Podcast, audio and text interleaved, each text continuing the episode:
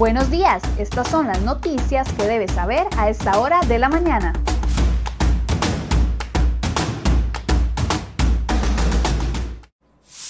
Hola, muy buenos días, bienvenidos a esta edición de Cero y Noticias de hoy viernes 29 de enero. Vamos de inmediato con la información que hemos preparado para el día de hoy.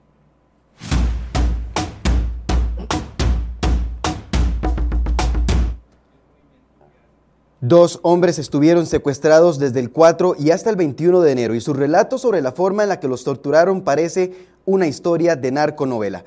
CROI.com tuvo acceso a las denuncias interpuestas ante el organismo de investigación judicial.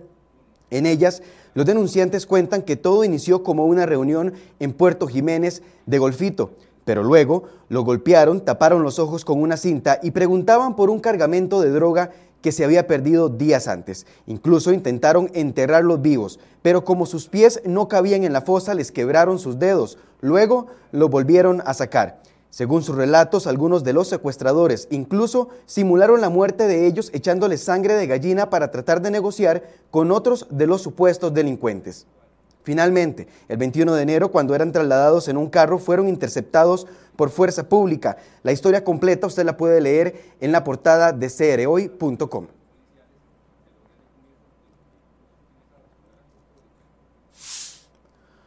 Un árbol de unos 30 metros de altura cayó en la ruta hacia Playa Ocotal en Guanacaste. Los hechos ocurrieron la noche de este jueves. Recuerde que el país se encuentra bajo la influencia del empuje frío número 13, lo que provocará fuertes ráfagas de viento durante las próximas horas.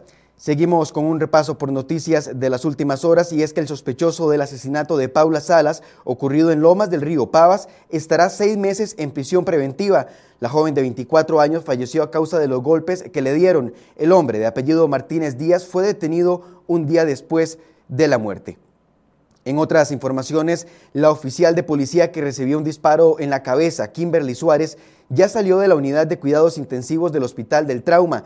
La joven fue herida cuando atendía un caso de violencia intrafamiliar. Hace algunos días los médicos informaron que ya hablaba y caminaba por sí misma.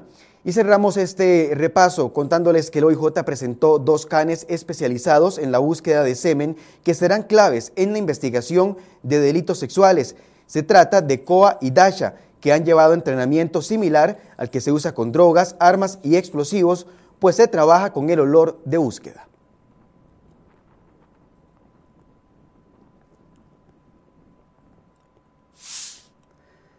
Siete con 26 minutos a partir de febrero. Cuatro de cada cinco vacunas que lleguen al país se aplicarán a personas del grupo de prioridad 2, es decir, a mayores de 58 años.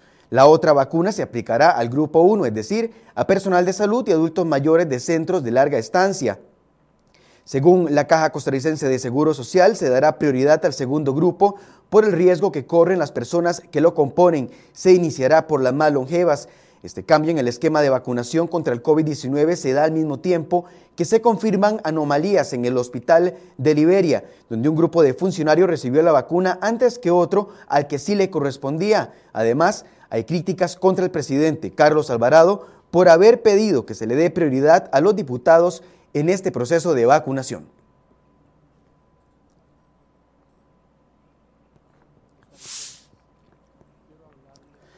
El presidente de la República, Carlos Alvarado, aseguró que no se abstendrá de declarar el próximo miércoles 10 de febrero. Esto ante la comisión investigadora del caso de la Unidad Presidencial de Análisis de Datos UPAT, el mandatario aseguró que más bien tiene ganas de ir al Congreso y, según dijo, a aclarar las cosas que se han dicho, que según él no son ciertas. Añadió que es falso que intentara no ir a rendir cuentas al Congreso tras la propuesta del Poder Ejecutivo de que la audiencia fuera en casa presidencial. Debido a la cantidad de diputados y otras personas que pretenden participar del evento, todavía se le busca lugar a la comparecencia de Alvarado dentro de la Asamblea. Tampoco se descarta que la comparecencia se extienda por varios días debido a la cantidad de cuestionamientos contra el mandatario. Mientras tanto, este expediente contra Alvarado por el caso UPAD ya llegó también a la sala tercera. Aquí los magistrados tendrán que conocer un recurso de apelación interpuesto por los abogados del presidente quienes se opusieron a la forma en la que la Fiscalía pretende revisar todo el contenido de los celulares.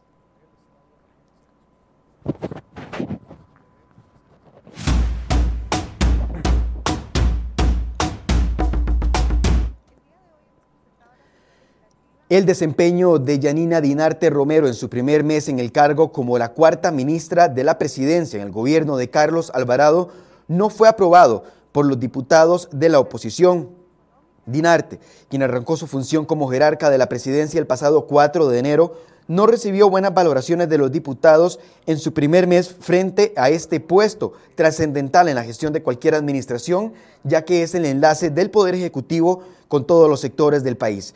Los diputados de la oposición acusan a Dinarte de dos cosas básicamente. Uno, la falta de comunicación fluida con todas las bancadas legislativas y dos, caer en contradicciones con sus mismos compañeros ministros. A Dinarte se le complica el camino no solo en lo legislativo, pues la Contraloría General de la República también emitió un criterio contra la gestión del bono proteger que impacta directamente sobre su imagen, gestión y eficiencia. Según la Contraloría, los desaciertos del gobierno con el bono proteger son inaceptables, pues aunque se trata de una situación de emergencia, igual se deben apegar a la legalidad, transparencia, control externo y fiscalización.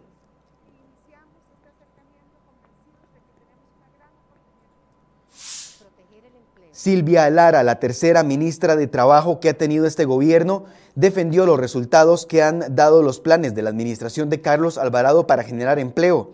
A pesar de que la tasa de desempleo sigue en máximos históricos de 21,9% para el trimestre móvil agosto-octubre del 2020, la jerarca considera que el gobierno ha propiciado la generación de miles de nuevos puestos de trabajo en el sector privado con acciones conjuntas de varias instituciones.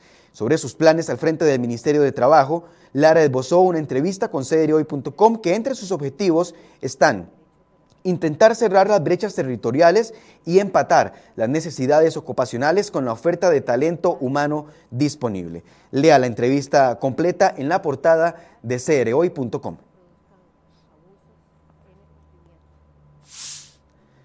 Dejar la Rectoría del Empleo Público al Servicio Civil y no al Ministerio de Planificación, como lo decidió un grupo de diputados, podría ser inconstitucional.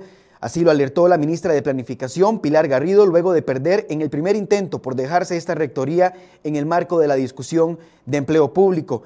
En otras informaciones, ya está listo el texto para la licitación internacional a través de la cual se busca un nuevo proveedor de tobilleras electrónicas. El próximo 27 de febrero vence el contrato vigente ejecutado por la empresa de servicios públicos de Heredia. Cambiamos de información porque el AIA debe poner en pausa el multimillonario contrato para reconstruir y rehabilitar el alcantarillado sanitario de San José, ya que no cuenta con el contenido presupuestario. La Contraloría General de la República no refrendó el contrato y la adenda 1 del proyecto, precisamente porque la institución pública no cuenta con todo el dinero. Y terminamos esta sección de noticias breves del país contándoles que la Caja Costarricense de Seguro Social abrió una investigación contra el gerente de logística de la entidad y también su asesor, esto por aparente pérdida de objetiva de confianza en la tramitología de los procedimientos de compras excepcionales para la atención de la pandemia. La entidad informó este jueves que la gerencia general emitió la resolución inicial del traslado de cargo a los dos funcionarios.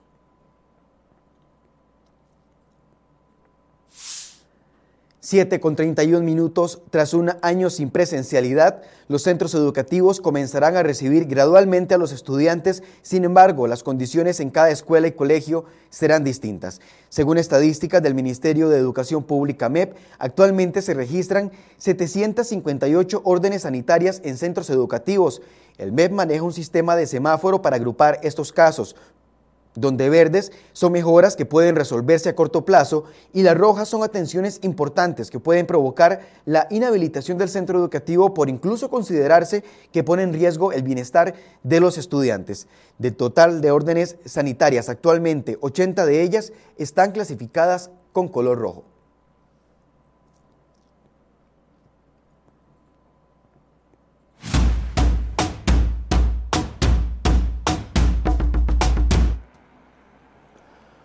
Uno de los planes propuestos por el gobierno para el acuerdo ante el Fondo Monetario Internacional, FMI, establece la posibilidad de varias empresas del Estado aporten hasta un 30% de sus utilidades para ayudar a reducir el problema fiscal del país.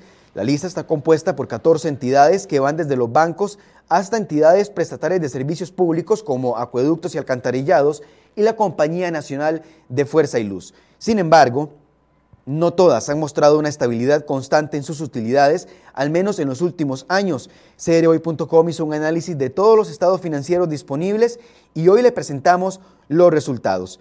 De los 14, de los 13 disponibles, mejor dicho, Grupo ICE, incluyendo todas sus subsidiarias, entre ellas Raxa y la compañía, 7 han presentado al menos un periodo con pérdidas netas entre 2017 y 2019. El ICE fue el que atravesó mayores apuros, financieros, mientras que AIA, Habdeba, la Compañía Nacional de Fuerza y Luz e Incofer cerraron los tres últimos años con pérdidas netas.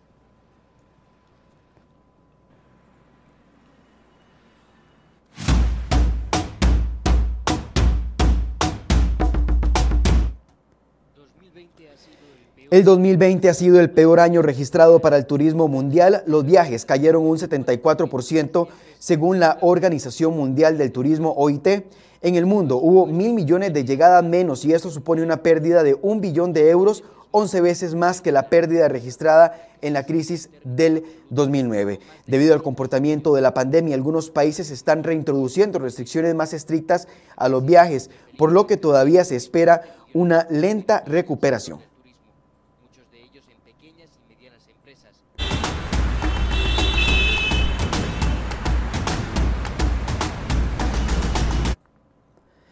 Vemos el estado de algunas de las principales rutas del país. Iniciamos en el sector de San Sebastián, en el viaducto que se ubica sobre circunvalación, mientras vemos el estado de otra ruta. Les contamos que a partir de este viernes aumentarán de nuevo los precios de los combustibles. El litro de gasolina super pasa de los 583 a los 605 colones. El de gasolina plus de 562 a 589, mientras que el de diésel de 483 colones a 503 colones cada litro.